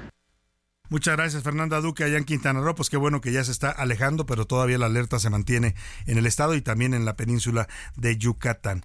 Oiga, usted eh, utiliza el metro aquí en la Ciudad de México. Esta información, por supuesto, es para la gente que nos escucha aquí en el Valle de México. Les mandamos un saludo a todos los que nos sintonizan, pero también para los que vengan de los estados de la República, ¿eh? porque mucha gente viene a la Ciudad de México y utiliza el sistema de transporte colectivo metro, que híjole, se ha convertido ya en un tema de, alto riesgo. ¿no? El, el sábado por ahí subieron un video de una estación de la línea 9, otra vez con humo, ¿no? La gente sale asustada de los vagones. En fin, el caso es que si usted eh, utiliza el metro sabe que llegaba uno a la taquilla y pedía un boletito, o dos o tres o cuatro, los que usted quisiera comprar. Bueno, pues olvídese de los boletos en el metro. A partir de este 2 de septiembre desaparecen los boletos del metro. ¿Qué los va a sustituir? La llamada tarjeta de movilidad integrada. Es una tarjeta que usted tiene que comprar ahí al entrar a las instalaciones del metro. Hay máquinas despachadoras. Le pide usted una tarjeta, creo que se la venden en 30, 35 pesos. Le carga lo que usted quiera de, de efectivo para que tener disponibilidad. Y con esa, con esa tarjeta, la tarjeta cuesta 10 pesos, perdóneme. Estaba más cara antes, ¿eh? yo llegué a comprarlas en 30, pero ya la bajaron. Y qué bueno, es una nueva versión. Ya no, había tarjetas para el Metrobús, había también ya para el metro, pero ahora va a haber una sola. O sea, con una tarjeta que usted compre en el metro puede subirse al metro, al metrobús, al cablebús, al tren ligero, a todos los sistemas de transporte que operan aquí en la Ciudad de México, también a los trolebuses, a los autos, autobuses eléctricos, o incluso puede sacar una bicicleta de estas que renta el gobierno de la Ciudad de México, también con esa tarjeta de movilidad. Así le denominaron tarjeta de movilidad integrada. Nos va a contar Ricardo Romero de qué se trata. Y bueno, pues es una nueva etapa, dicen, para modernizar el sistema de pago de costo de la de transporte en la Ciudad de México. Escuchemos a esta que nos prepararon.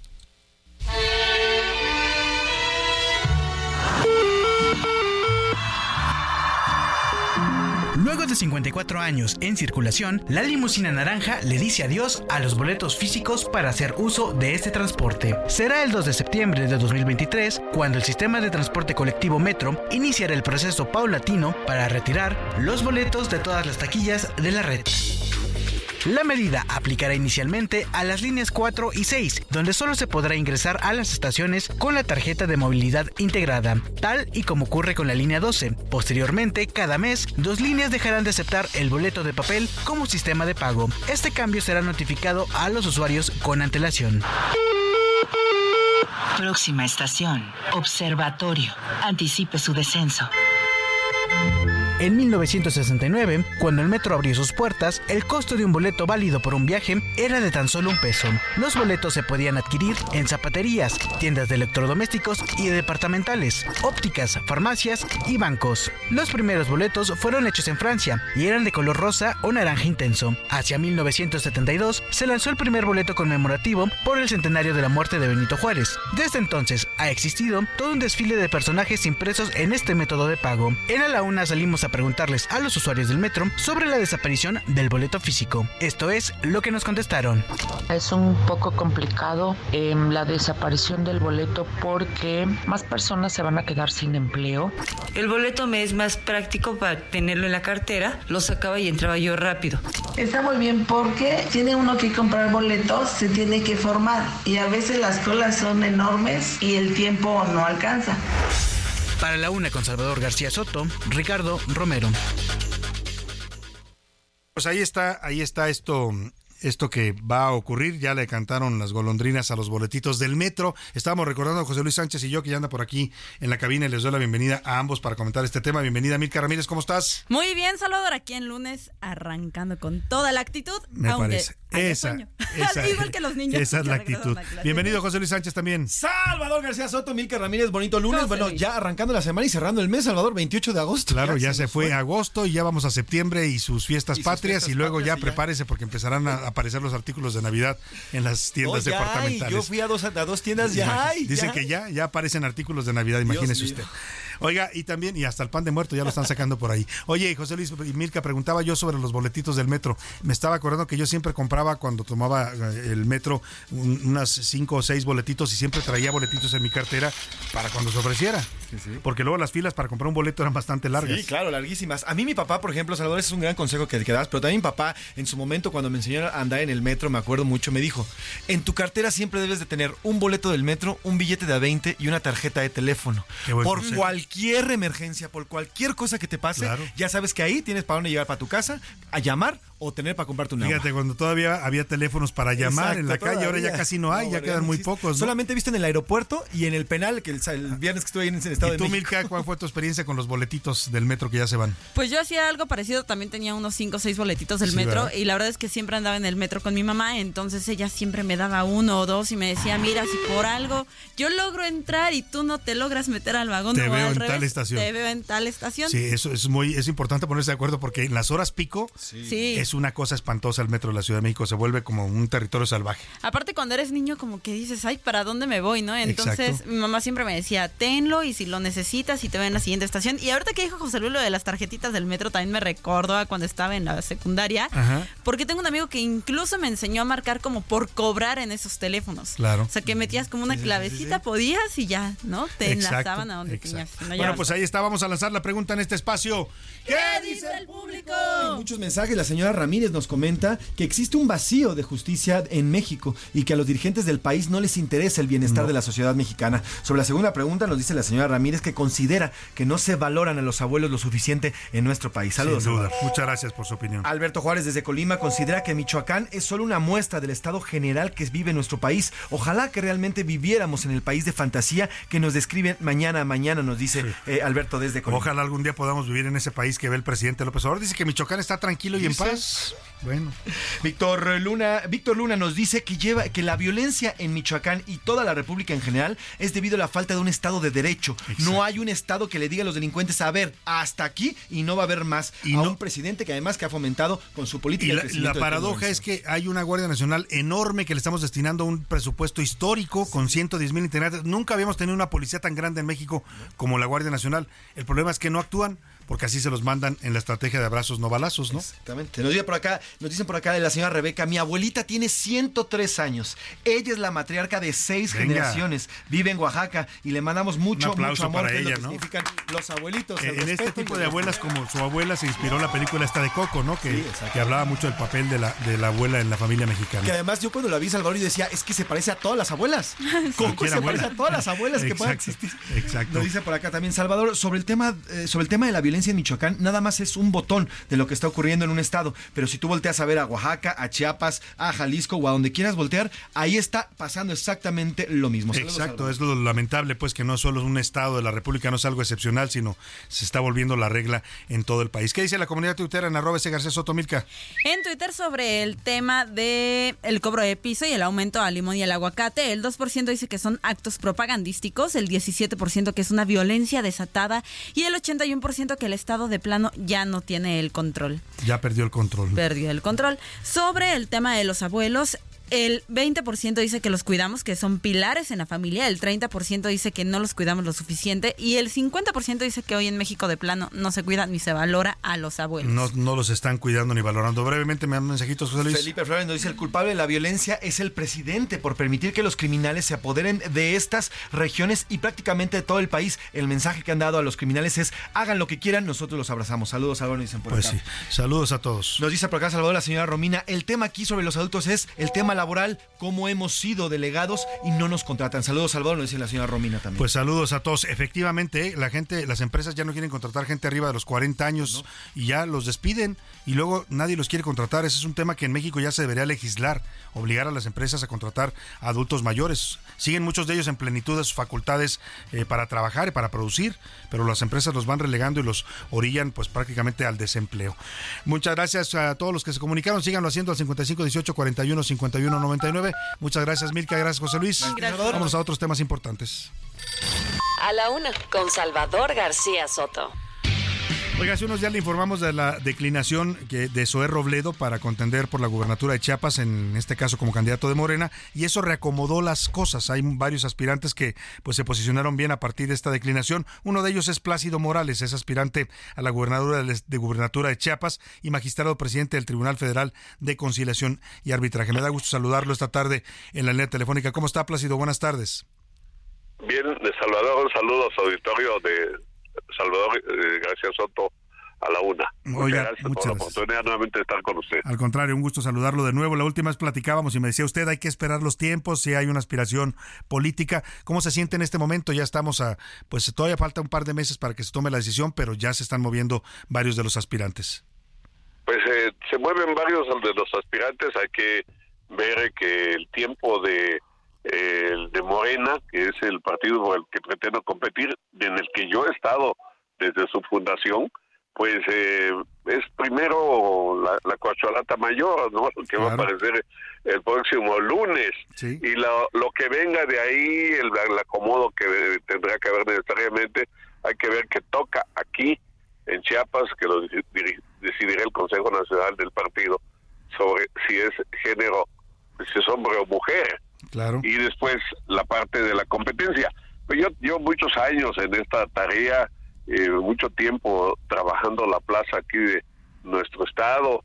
Soy una persona muy vinculada a Chiapas, soy una persona que ha hecho toda su vida prácticamente aquí y pues estoy listo para lo que venga, Claro. como venga. Claro, primero hay que esperar, como dice usted, las definiciones de la eh, candidatura presidencial o la coordinación de la 4T y a partir de ahí pues se va a desgranar todo lo demás.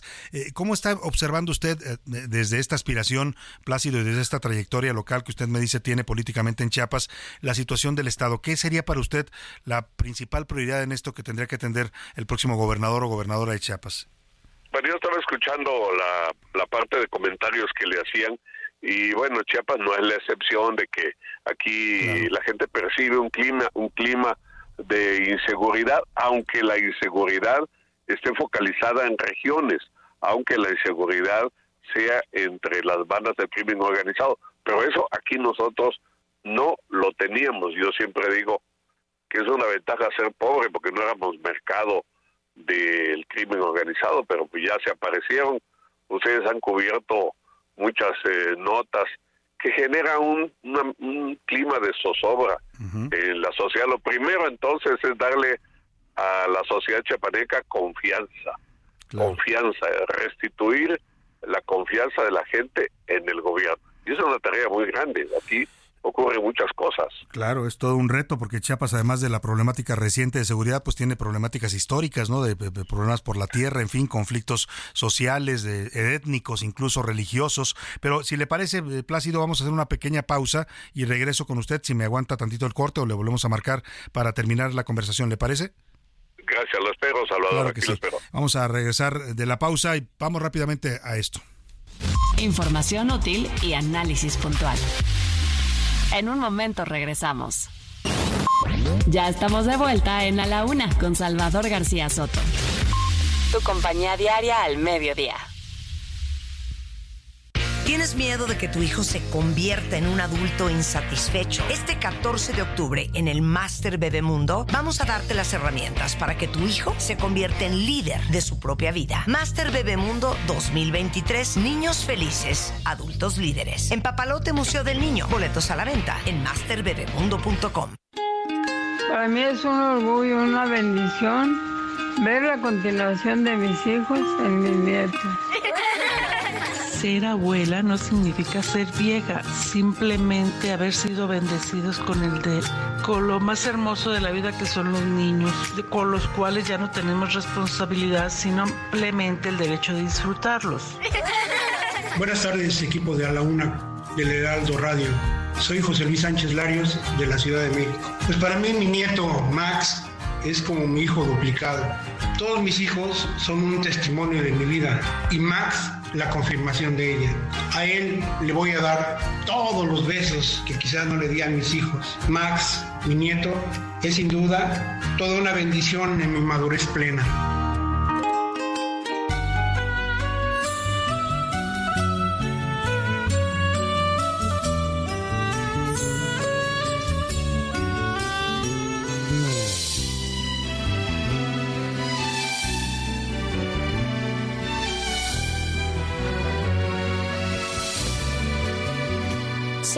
en su mecedora, calladita sin hablar.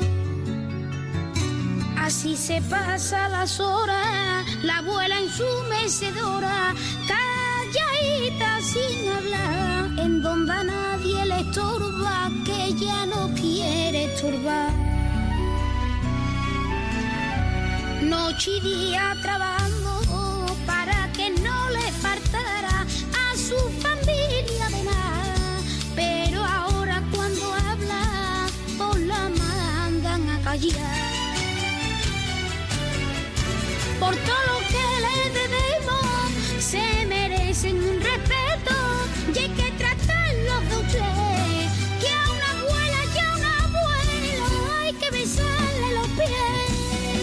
Dos de la tarde con 32 minutos, dice este niño cantante español sevillano de 17 años, Canalete, que a la abuela hay que besarle los pies, a los abuelos hay que tratarlos bien, hay que darles un trato digno, un trato humano, porque ellos, ellos dieron mucho, dieron su vida por nosotros y les debemos ese trato respetuoso y digno. Este eh, jovencito aquí ya tiene, hoy ya tiene 17 años, aquí estaba un poco más eh, joven cuando cantó esta canción, me recordó a la- también la voz de Luis Miguel que escuchábamos antes de irnos al corte, ¿no? A la segunda hora, eh, pues este homenaje de un niño a sus abuelos.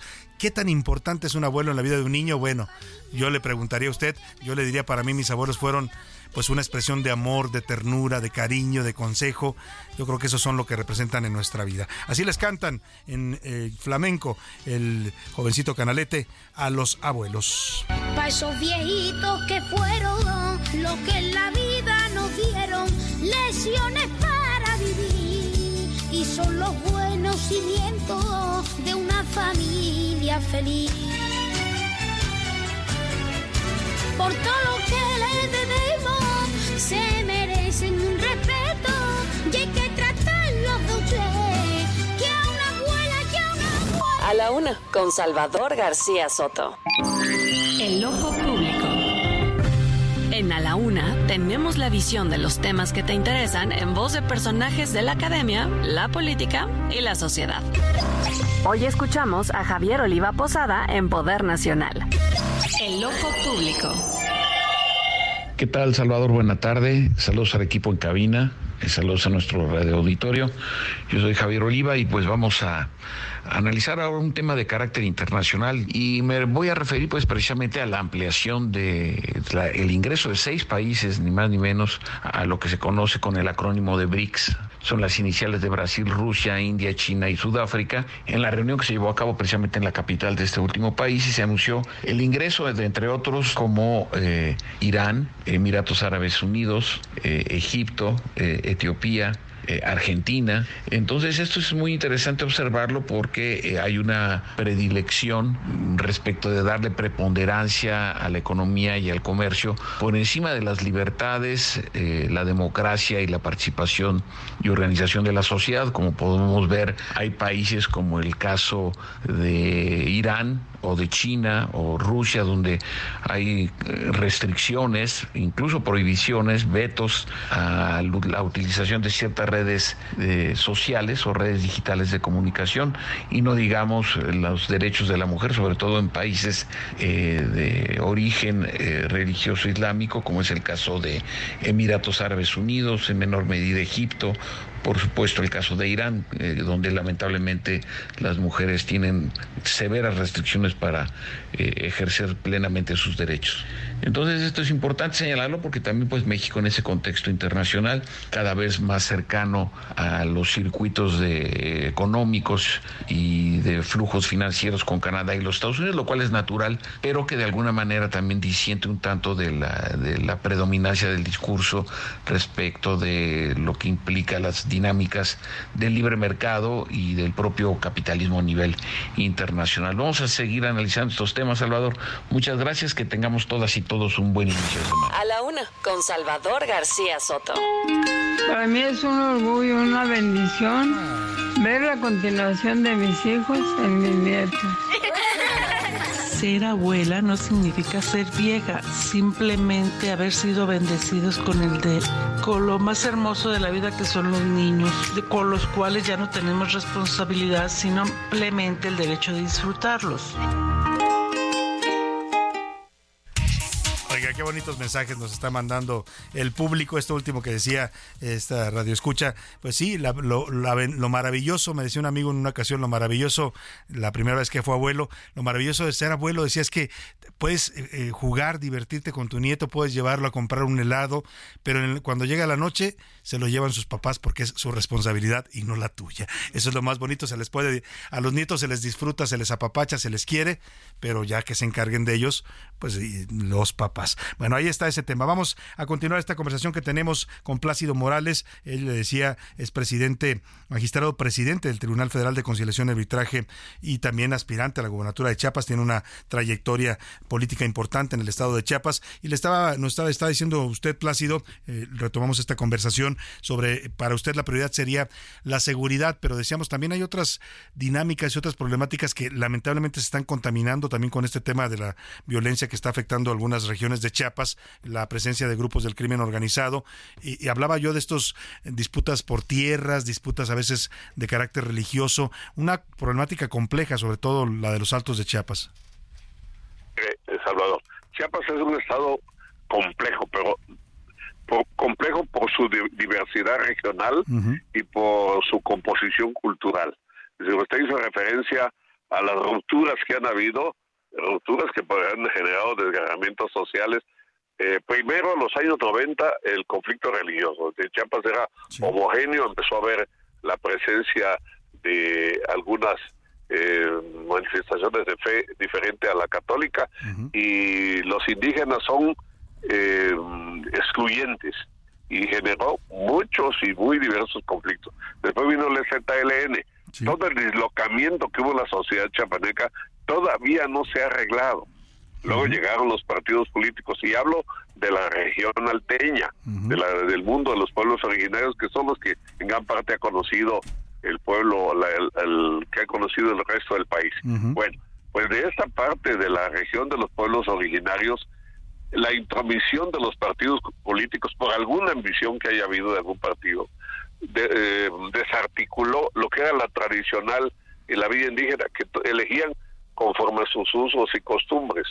Todo eso ha generado una compleja inestabilidad en Chiapas. Hoy, por ejemplo, dos carreteras estaban este bloqueadas, luego ve un, un conflicto, bueno, recientemente nos llevamos la nota nosotros los chapanecos porque aquí en pleno San Cristóbal las Casas estaban quemando los libros De, de, texto, texto. sí, algunos padres de familia. Unos, pues eh, así fue la nota. No sé quiénes hayan sido, pero sí fue la nota. Y bueno, pero ¿cómo los libros de texto aquí en Chiapas, si eh, los libros de texto de lo que hablan es de la diversidad cultural, es decir, sus beneficiarios están destruyendo los libros de texto. Bueno, pero para no salirse de la línea de la respuesta, la diversidad de Chiapas, lo complejo de su proceso histórico, el conflicto de la tierra que generó tantas eh, confrontaciones, tan- tanta estabilidad, todo eso está rezagado y acumulado. Entonces todo se reconstruye en Chiapas con algo, un solo concepto, una sola palabra, con gobierno, hacer un gobierno. Y un gobierno no tiene que hacer la fuerza, también tiene que ser la conciliación, el diálogo, la- la- el, el imperativo de la ley para todos, Claro. para todos, para el- la sociedad civil y para el gobierno, o para los gobernantes y para los gobernadores. Esa es la diversidad que tiene Chiapas y que ahorita que estamos a punto de cumplir 199 años el próximo 14 de septiembre de habernos incorporado a la Federación Mexicano, Mexicana, pues tenemos todo ese complejo mosaico de conflictos que se soluciona con gobierno. con gobierno y, y- y Estado de Derecho, ¿no? Presencia de la autoridad, como dice usted, no solo para ejercer la fuerza, que deben ejercerla cuando es ne- es necesario, pero también para conciliar y para resolver estas problemáticas históricas y estructurales en esta región de Chiapas. Pues estaremos atentos a los tiempos. Ahí está la eh, posición de un eh, eh, político, un aspirante a la gobernatura del Estado de Chiapas que conoce bien el Estado, que conoce sus problemáticas. Es Plácido Morales, es presidente magistrado del Tribunal Federal de Conciliación y Arbitraje. Estaremos en contacto con usted, Plácido, en la medida que se acerquen ya Salvador. los tiempos Gracias y los por la oportunidad y eso Gracias. ¿qué es lo que espera. Que esté muy bien, hasta Feliz luego. día al abuelo para todos los radioyentes. Felicidades, ¿usted también ya es abuelito? ya somos de tres. Ah, bueno, pues felicidades, felicidades también a usted, Placido. Muchas gracias. Muy Igual buena para tarde. todos los abuelos. Felicidades a todos los abuelos en este día que los estamos apapachando y festejando y reconociendo la importancia de su presencia, de su labor y de lo que simbolizan para una familia. ¿eh? Normalmente son pues el pilar sobre los que se construye una familia. Son como la roca que da pie a lo que se va a construir hacia arriba con una familia. Por eso hay que valorarlos, cuidarlos y reconocerlos. Vámonos rápidamente a más información. A la una, con Salvador García Soto. Oiga, y Donald Trump, que causó mucha polémica, ahora le voy a preguntar a José Luis Sánchez porque hay noticias sobre los procesos que se le siguen a Donald Trump, pero causó mucha polémica la foto histórica con la que fue fichado. Aquí le demos a conocer la noticia el, el viernes pasado, que se presentó en la Corte Federal de Atlanta, eh, la ciudad de Atlanta, en Georgia, eh, y pues lo, lo ficharon por esta acusación que le hace el Departamento de Justicia de haber manipulado o intentado manipular los resultados electorales de la elección presidencial de 2020, donde él perdió el, el poder. Eh, bueno, pues eh, esta ficha signaléctica se le llama, ¿no? Cuando lo fichan a usted par- por un delito, pues eh, dio la vuelta al mundo. Bueno, ¿y qué tan hábil es Donald Trump que ahora está haciendo hasta playeras? Hizo una foto muy curiosa, ahora se la voy a compartir en las redes. Bueno, de hecho ahí está en mi cuenta de Twitter, arroba ese García Soto, en donde él puso cara así como de malvado, de de maldito, enojado, pues, ¿no? Enojado porque lo estaban fichando con el símbolo de el Departamento de Justicia al lado y la foto pues ya le dio la vuelta al mundo. Pero ¿qué novedades hay sobre Donald Trump, José Luis Sánchez? Salvador, buenas tardes. Luego de que se presentara, como bien dices, la semana pasada Donald Trump ante este, este eh, pues juzgado ya allá en, Georgia, bueno, pues ya hoy se definió, se definió cuándo será el juicio del señor Donald Trump. La jueza de distrito, Tania Chutkan, que por cierto es de tez negra, es una mujer negra, ella es jamaiquina, ella es de origen jamaiquino, bueno, pues ha definido que será en el 2024, exactamente el 4 de marzo de 2024, como fecha de juicio para Donald Trump en el caso federal en Washington que se acusa al expresidente de intentar revertir los resultados de las elecciones de 2020 justamente en este estado, allá en Georgia, Salvador. La jueza desestimó estas afirmaciones. Los abogados de Trump decían, Salvador, que necesitaban por lo menos dos años para poder recabar las pruebas y pues, eh, pedían... Ellos querían alargar la cosa, ¿no? Y pedían que se pateara el bote hasta el 2026. Las jueza- la jueza le dice Nice, va a hacer este juicio en marzo y justamente el mismo año cuando será el proceso presidencial allá en los Estados Unidos. Pues iba a coincidir con la campaña. Donald Trump es un hecho que va a ser candidato, ¿eh? porque la ley estadounidense no se lo impide, aunque esté sujeto a un proceso. Lo que sí puede ocurrir es que ya siendo candidato o incluso siendo presidente, si ganara la elección, eh, si hay un fallo judicial en su contra, puede perder esa condición, si hay una sentencia en su contra. Pero ya estaremos siguiendo el caso de cerca ya con Donald Trump. Por lo pronto, vamos a los deportes con el señor Oscar Mota. Los deportes en A la Una con Oscar Mota. Oscar Mota, bienvenido. Mi querido Salvador García Soto, amigas y amigos, hoy un gran día para ganar. Eh, felicidades a todos los abuelitos, abuelitas, para en particular obviamente a mi mamá, a mi suegro y a mis abuelitos que seguramente nos están escuchando donde quiera, donde quiera que arriba. También yo ya perdí a mis cuatro abuelos, pero pues lo recuerda uno con mucho cariño. Por ¿no? supuesto, sin lugar a duda. Un gran ¿Y abrazo a ¿Sabes todos cuál ellos. es el mejor homenaje que les puede hacer uno? Honrarlos, honrar su memoria, Por ¿no? supuesto. Eh, Siguiendo sus consejos, siguiendo lo que ellos simbolizaron en vida. acordándose de algo de ellos, ¿no? Yo me acuerdo mucho, por ejemplo, de mi abuelito, en paz descanse, don Jesús Mota, que, o sea, a lo mejor hasta dinero luego no tenía, pero siempre traía un peine en su, en su, Siempre su peine. pantalón, siempre traía un peine. O sea, lugar al que iba, lo visitamos y todo eso, traía su peine. De ahí le viene cual. lo bien peinado a Oscar Mota. No, ¿no? no, me- con limón, la neta, sí me peinaba con limón, estaba súper chido. A muchos nos peinamos con limón para ir a la escuela. Ya después echaba salsa valentina y bueno, ya esa era otra cosa. Pero bueno, querido Salvador, eh, muchísima información este fin de semana. Vamos a escuchar rápidamente lo siguiente, porque pues en los cuernos de la luna. A ver, vamos a escuchar por favor esta parte, porque Isaac del Toro, este joven de Ensenada, Baja California, 19 años de edad, gana el llamado Tour del Porvenir. ¿Qué es el Tour del Por- Porvenir? Es conocido como la Tour de Francia, la Tour de France. Es- Tour de France. sub-23, obviamente para eh, jóvenes menores de 23 años. Él tiene 19. El primer mexicano que gana este eh, torneo en 59 años que se ha eh, disputado y además es el séptimo latinoamericano que lo logra. Escuchemos mi- mientras te, te lo voy platicando, querido Salvador, porque eh, inclusive él... Miren, ahí está obviamente el momento en el que... ¡Del Togo! Lo declaran ganador de esta ¿Es correcto? segunda categoría, puede ser de la Tour de Francia, ¿no? De Francia. Inmediatamente, sí, o sea, es- 23 Y la verdad es un orgullo, nunca un mexicano había estado en esta Jamás, posición. jamás. Y a lo mejor muchos de los amigos y amigas que nos van a escuchar van a decir, bueno, el ciclismo mexicano, ¿dónde estaba? Pues desde Raúl González. Estamos hablando de 20, 25 años, ¿no? Que Hemos un- tenido un bache, ¿no? Porque somos un- Completamente. llegamos a ser una potencia en ciclismo. hablando, reitero, a, a través de Raúl González y la actualidad. Y vamos a hacer una nota al respecto de dónde está el ciclismo mexicano en la actualidad, porque pues es una federación que incluso pues no tiene cabeza por ahí. Entonces, Está descabezada. Exactamente, y habla mucho de cómo es el deporte mexicano actualmente. Entonces, felicitaciones por supuesto a Isaac del Toro, pero muchísimas cosas también pasaron este fin de semana. Vamos a escuchar lo siguiente. Héctor Garibay, arriba Latinoamérica, que gana la maratón de la Ciudad de México. importante dato porque históricamente los últimos maratones los han ganado los africanos, ¿no? Por lo menos los últimos 12, ¿no? Por lo menos los últimos 12. Entonces, la realidad con Héctor Garibay, que además fija récord para la maratón de la Ciudad de México con 2 horas, 8 minutos, 23 segundos. Iba volando, o sea, verdaderamente iba volando Héctor Garibay. El segundo lugar fue Leonard Langat y el tercero Edwin Kiprop. En, en las mujeres, Celestín Chepchirchir con 2 horas 27, 17. Maurins Chepkemoy con 2, 27, 37. Y Judith Jerubet con 2, 30, 51. Pues bien por este andino boliviano, porque Sí. no es cualquier cosa ganarle a corredores africanos que son elite. Los que vienen a la Ciudad de México son corredores elite. Au- Automáticamente ya gana este eh, paso para la marca para la maratón de Boston. Y escuchemos a Garibay porque tiene planes, por supuesto, muy grandes. claro. Escuchemos. El recorrido muy bonito, más que todo la gente que te va levantando en el recorrido y hasta el final y eso fue lo que me motivó y gracias a Dios pude conseguir con ese objetivo lograr el primer lugar y más contento de romper el récord más que todo. Para mí se me viene esto de mucha importancia ya que en mi país no tenemos mucho el apoyo y más que todo eso vine con ese objetivo de tratar de ganar un dinero para seguir preparándome para París de la mejor manera. Venga. 35 años de edad de Héctor Garibay. A ver, y es bien importante este detalle. Dice, yo vine aquí, obviamente quería ganarlo, para con el dinero poderme preparar para eh, París. ¿Cuánto se ganó?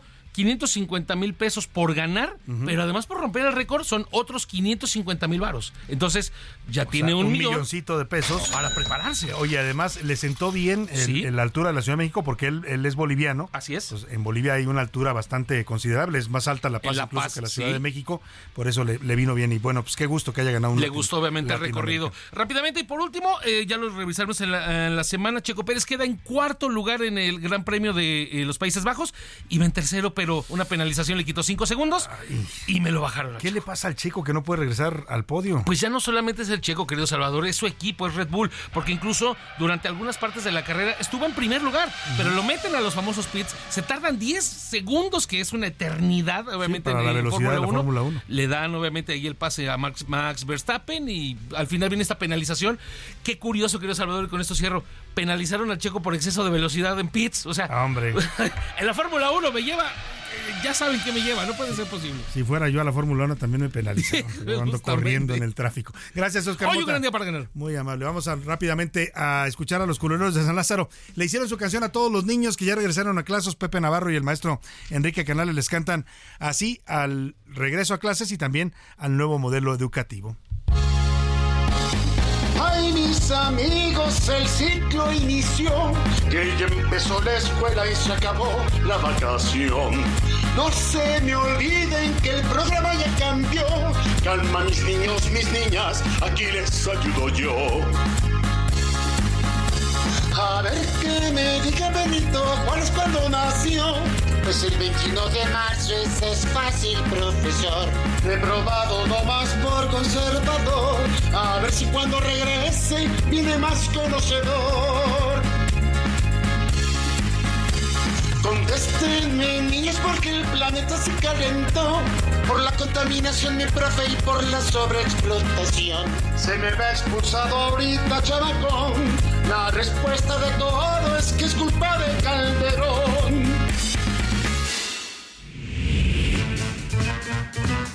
El entretenimiento con Anaí Arriaga. Dos, dos de la tarde con 51 minutos. Anaí Arriaga, un año más sin Juan Gabriel. Ya son siete años de que se nos fue el divo de Juárez. Y sigo sin creerlo, Salvador. Ya pasaron así, en un abrir y cerrar de ojos, siete años desde la muerte del cantante Juan Gabriel. El 28 de agosto del 2016, en Santa Mónica, California, nos enterábamos que Juan Gabriel, el divo de Juárez, había perdido la vida. Hay algunos fanáticos que aseguran que Juan Gabriel no está muerto, sino que solo se está preparando para reaparecer y revelar los motivos de la misteriosa desaparición. Con gran éxito se presentó Grupo Firme en la Feria de San Luis Potosí, rompió un récord de 300 mil asistentes e incluso rompieron su propio récord que tuvieran aquí en la Ciudad de México, en el Zócalo, con 280 mil asistentes. Pero ahí, en este concierto en San Luis Potosí, Edwin Cass reveló que tuvo cáncer. El cantante de Grupo Firme confesó que no quería causar lástima y por eso había guardado silencio. No me salgo del grupo, el grupo es mío, ¿cómo va a salir? Pues soy el dueño. O sea, no, si yo gano 100 pesos aquí, los gano de solista igual, o sea, es la misma, pues no, no voy a ganar más, ni voy a, ni voy a figurar más. Les cuento que ahora, tras 46 años de trayectoria, este lunes la agrupación mexicana conocida como Los Temerarios anunciaron su separación. Pero no se preocupen, la gira de conciertos que tenían programada para el 2024 va a seguir en pie, aunque será la última gira en su carrera. Y para despedirme les comparto que la banda mexicana RBD inició su Soy Rebelde Tour con un mega concierto en El Paso, Texas. El evento se convirtió en uno de los conciertos más esperados por los fanáticos desde 2008. Con cinco de los seis miembros originales, la banda exitosa subió al escenario que vendió 1.5 millones de boletos en las primeras 24 horas de la salida a venta de estos. Así que gran éxito para Rebelde, que también ya los estamos esperando aquí en la Ciudad de México. Que tengan una excelente tarde. Muchas gracias, Anaí Arriaga. Pues ahí está este mito de que Juan Gabriel está vivo. Pues llegó hasta la presidencia de la República. El presidente López Obrador llegó a comentar hace algunos, algunos años, cuando estaba este rumor, que le habían mandado una carta que Juan Gabriel estaba vivo. La verdad es que solo los incautos han caído en esa, pues en esa eh, idea que son pues rumores y versiones que nunca se han comprobado. José Luis Sánchez, de último minuto, ¿qué más tienes? Salvador, este discurso que ya está por concluir, Salvador, de la presentación del presupuesto que requerirá el Poder Judicial para el próximo año. Escuchamos parte de lo que dijo la ministra presidenta Norma Piña sobre el debilitamiento presupuestal que podría sufrir que el Poder Judicial. Lo que denuncian hoy los, los magistrados, ministros y integrantes del Consejo de la Judicatura es que a través de los recortes presupuestales han querido debilitar al Poder Judicial, que ya sabemos es un poder incómodo para el gobierno autoritario de López Obrador. El debilitamiento de las atribuciones esenciales de uno de los tres poderes del Estado ante una insuficiencia presupuestal no implica una política de austeridad, sino nos lleva al rompimiento del Estado de Derecho. Lo que están debilitando, dice la ministra Norma Piña, es el Estado de Derecho, no están debilitando solo al Poder Judicial. Al recortarle eh, recursos al Poder Judicial, lo que hacen es que un Estado de Derecho que de por sí es endeble en México se vuelva todavía más endeble. Nos despedimos de usted, a nombre de todo este equipo le doy las gracias, lo dejo aquí con Adriana Delgado y el dedo en la llaga, y yo lo espero mañana junto con todo este equipo a la una. Que pase una excelente tarde, provecho. Hasta mañana. Por hoy termina a la una con Salvador García Soto. El espacio que te escucha, acompaña e informa. A la una con Salvador García Soto.